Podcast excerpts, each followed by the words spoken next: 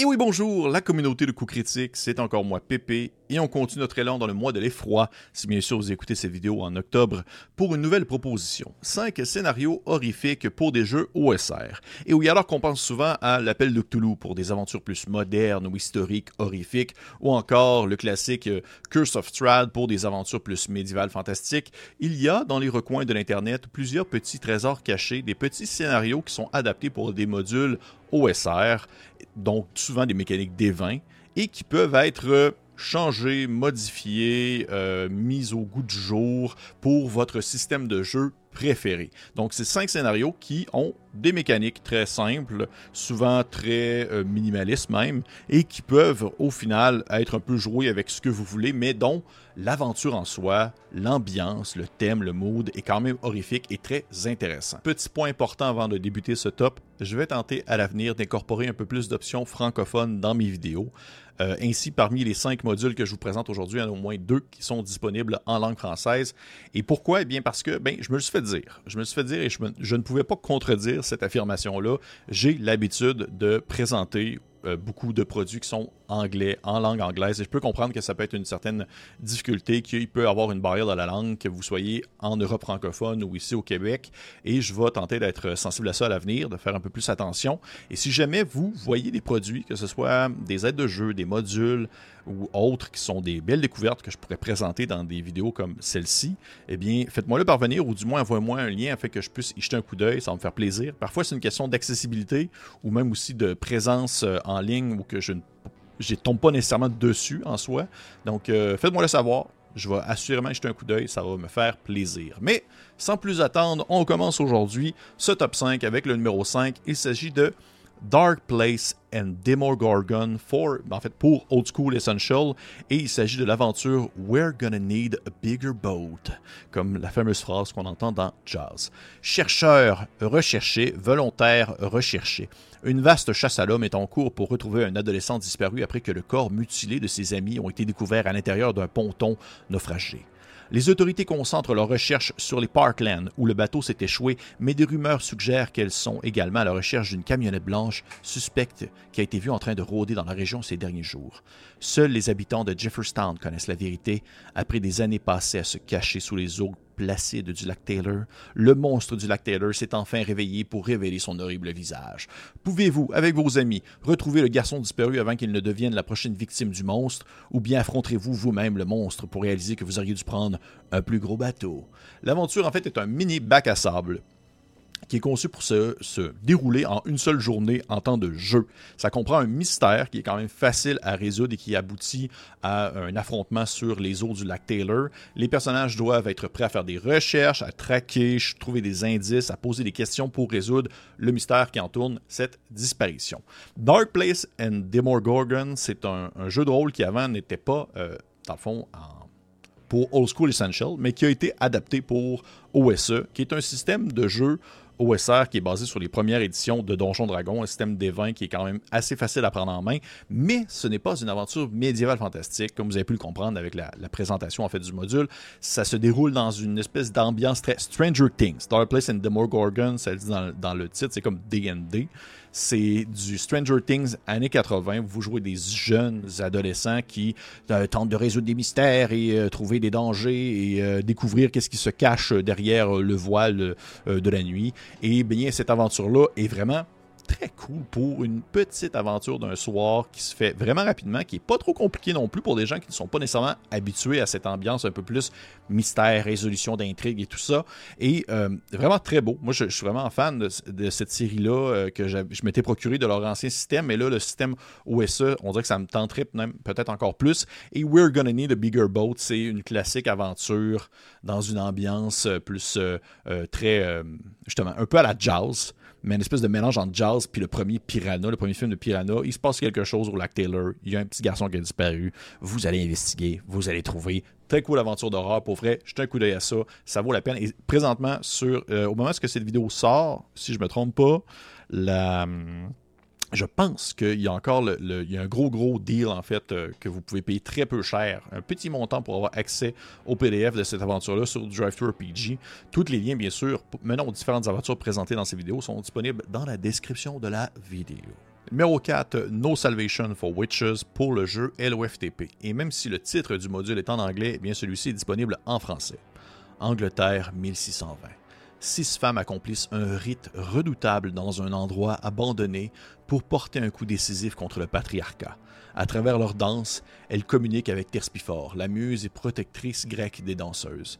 Des démons affamés se faufilent sur la lande, des nonnes monstrueuses hurlent dans l'infirmerie et la clé d'un grand mystère attend dans le grenier. Le destin repose entre les mains des personnages. Participeront-ils à l'avènement d'une utopie égalitaire? Disparaîtront-ils dans la nuit les poches gonflées de trésors? Provoqueront-ils la destruction de toutes choses? Après cette aventure, rien ne sera plus comme avant. Et eh oui, comme toute aventure de Lamentation, c'est très mature, c'est très violent, ça touche des sujets sensibles, mais la qualité est au rendez-vous. Si vous voulez quelque chose de dark fantasy avec un petit fond folk horrifique, on peut difficilement faire mieux. L'écriture, elle est remarquable, c'est super créatif et pour vrai, le module le fait vraiment bien. Alors que certaines aventures de LOFTP, je trouve que ça ne colle pas très bien.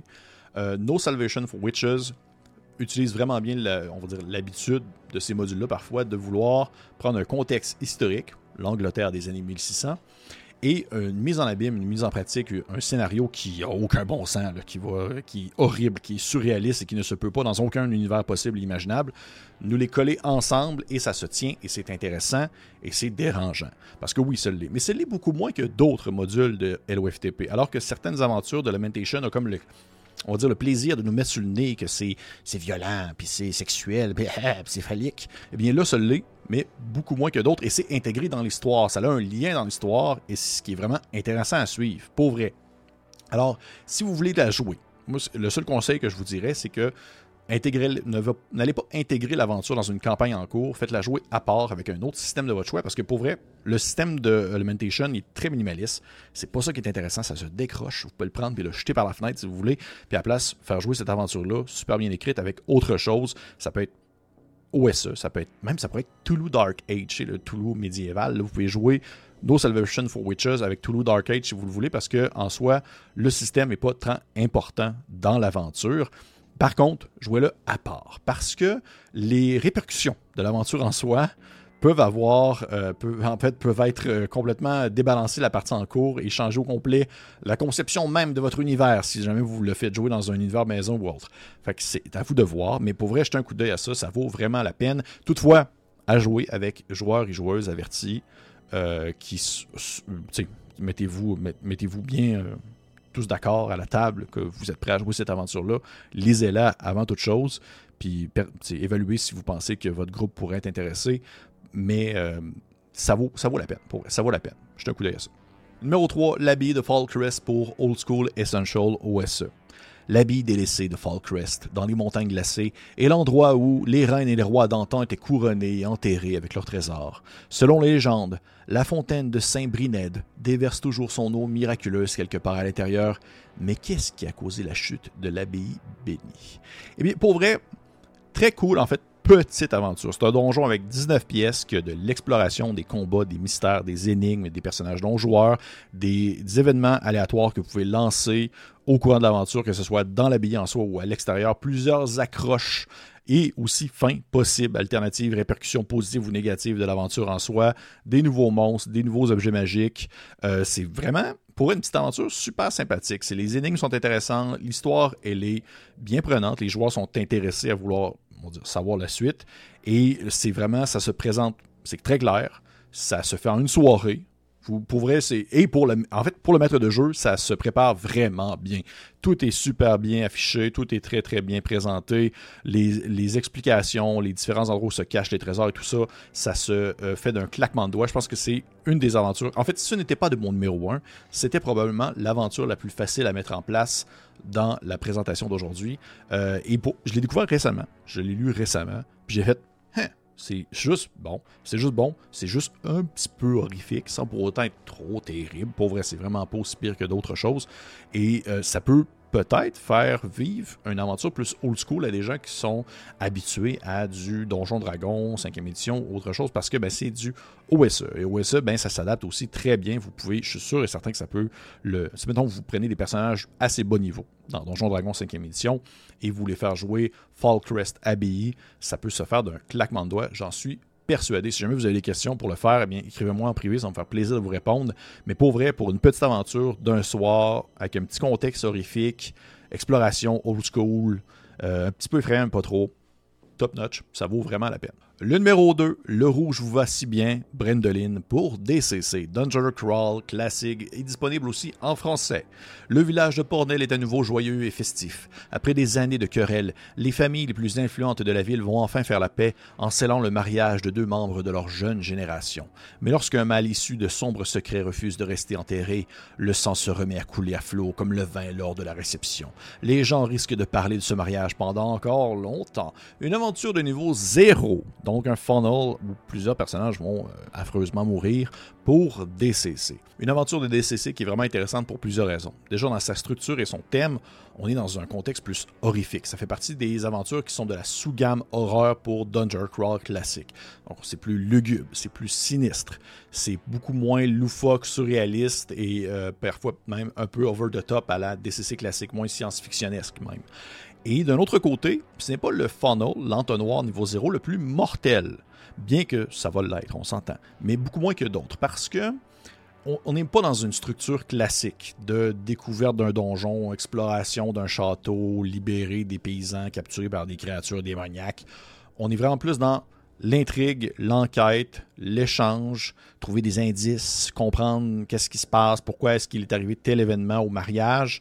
Et euh, bien le mode, on va dire, l'aventure est construite en ce sens. Il y a plusieurs informations qui peuvent être pertinentes, plusieurs informations qui peuvent être trouvées sur euh, les différents membres de, des deux familles euh, et les connaissances que vous accumulez au courant de l'aventure peuvent influencer réellement la suite de ceci. Alors que des fois, des modules de DCC, ça peut arriver que certaines informations sont vraiment juste pour le personnage de faire Ah, bien maintenant je sais ça, c'est cool, je, sais un peu plus de contexte. Eh bien là, comprendre le contexte, comprendre l'arrière du décor, vous aide réellement à avancer. Mais la twist, ce qui est vraiment bon dans cette aventure-là, c'est que déjà, il se passe vraiment beaucoup de choses. Ça peut aller dans plusieurs directions. Les joueurs peuvent, en fait, les personnages peuvent avoir plusieurs manières de prendre, si on veut, le déroulement de l'aventure, parce qu'ils peuvent autant s'impliquer dans l'histoire, ils peuvent s'impliquer, apprendre à connaître les mondes et tout ça, ou tout simplement être un peu plus expéditif et euh, s'en foutre un peu plus, être beaucoup moins, euh, être moins euh, émotionnellement euh, impliqué dans la, on dire dans la compréhension des dangers qui se sont déroulés durant le mariage. Ils peuvent vraiment, pour vrai, peuvent mettre ça de côté, et faire juste, hey gang, on fait ça pour l'argent, on tente de résoudre quelque chose, on le fait, puis on le fait bien. Et d'un côté comme de l'autre, l'aventure fonctionne. Et c'est ça qui est vraiment fort dans la manière qu'elle est écrite. Si les joueurs décident vraiment de tomber en mode, ce qu'on va appeler en anglais murder robot où est-ce qu'ils vont sauter dans le top et tenter de tuer toutes les, personnes qui pensent être impliquées dans on le désastre de ce mariage-là, ils vont quand même comprendre l'aventure. Ils vont quand même comprendre, bien sûr, il y a certains éléments qui vont peut-être leur échapper, mais ils vont comprendre, on va dire, le portrait général de qu'est-ce qui se déroule et quels sont les secrets qui viennent à être dévoilés et qui expliquent le pourquoi de cet horrible événement qui survient durant le mariage. Donc, euh, c'est vraiment très cool. C'est euh, autant vous pouvez la jouer très mystère et vous impliquer en tant que personnage, en tant que joueur ou joueuse, à se dire, OK, on essaie de jouer un peu plus cérébral. Autant vous pouvez aussi juste vous dire, Hey gang, on va-tu les passer, cette gang-là, de personnes pas fines avec nos armes? Ça le fait aussi. Mais attention, ça demeure du DCC, ça demeure très mortel, mais très bien conçu pour une aventure d'un soir horrifique à la DCC. Il y en a plusieurs des bonnes aventures de DCC en français, euh, pas en français, mais d'horreur. En français, il y en a une autre qui s'en vient, que j'ai déjà parlé dans une autre vidéo, euh, mais il y en a vraiment beaucoup. J'espère qu'ils vont être traduits à mesure que le temps va avancer parce qu'il y en a qui sont vraiment de qualité. Et finalement, mon numéro 1, Demon Driven to the Maw pour Cairn, Écosse 16e siècle. Un célèbre voleur a dérobé un joyau magique et s'est caché dans un château où se déroule une fête. Entrez dans la fête, trouvez le bijou et échappez-vous au péril de votre vie. Une aventure de 16 pages pour Cairn, un jeu de rôle OSR très minimaliste. Le jeu de base est gratuit sur Internet. L'aventure dure environ 3 heures. Pour vrai, c'est assez très bien chronométré et c'est un one-shot parfait. Et oh my god, si vous cherchez quelque chose de low fantasy à faire rouler pour l'Halloween, c'est vraiment celle que je vous recommande le plus. C'est social investigation. On n'est pas dans l'exploration. Alors qu'on pourrait penser que c'est l'exploration du château pour trouver le, voleur. Ce n'est pas le cas. Et la preuve, les descriptions euh, des différentes pièces qui composent le manoir, ça tient sur trois pages en tout. Il y a 17 pièces, trois petites pages, parce que c'est pas un gros volume, trois petites pages pour décrire l'ensemble du manoir, et le reste, c'est du social, l'investigation et de l'horreur, mais de l'horreur, là, pure, pure et dure. Et là, c'est ça un peu qui est que je suis un peu déchiré parce que ça fait aussi partie de la surprise de cette aventure-là. Il y a vraiment un, punch très bien placé. Ça, faisait longtemps que je l'avais vu, je la voyais passer, puis j'étais comme, hmm. on dirait que j'hésitais toujours à la lire. Je sais pas pourquoi. Je sais pas pourquoi. Il y a tout le temps quelque chose qui me bloquait.